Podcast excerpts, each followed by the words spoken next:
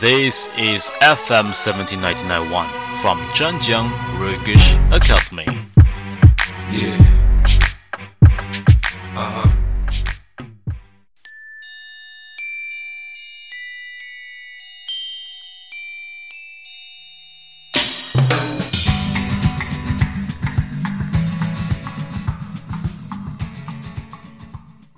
Hello everyone, this is Guy at FM 17991 from Zhenjiang Rungish Academy.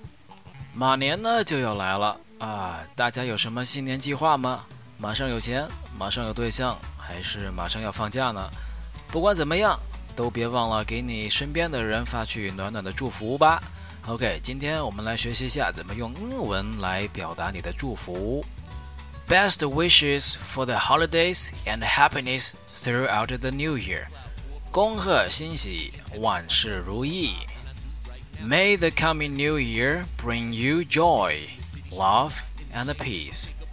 愿新年为你带来快乐、友爱和宁静。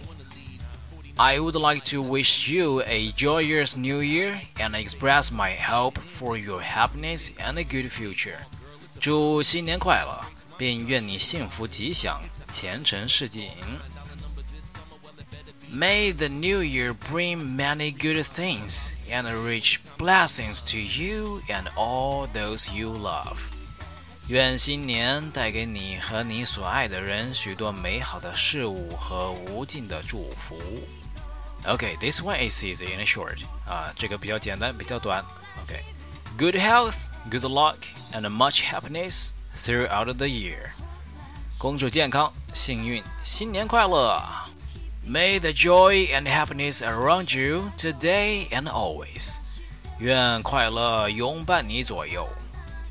Allow me to congratulate you on the arrival of the new year and to extend to you all my best wishes for your perfect health and lasting prosperity.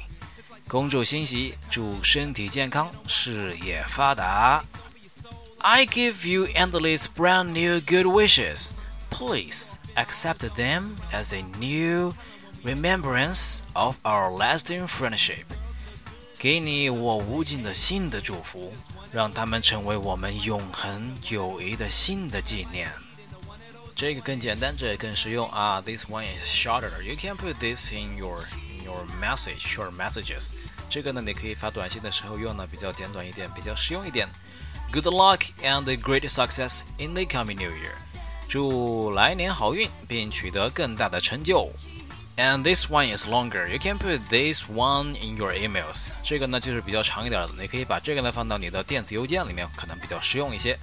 On the occasion of the new year, may my wife and I extend to you and yours our warmest greetings, wishing you a happy new year, your career greater success, and your family happiness.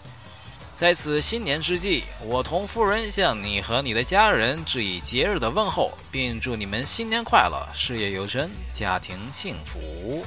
Hope you can remember them and put them in your short messages and emails. Maybe they can help you to make your messages and emails more colorful. Thank you for listening. This is Guy at FM 17991 from Zhenjiang Rungish Academy. See you next time.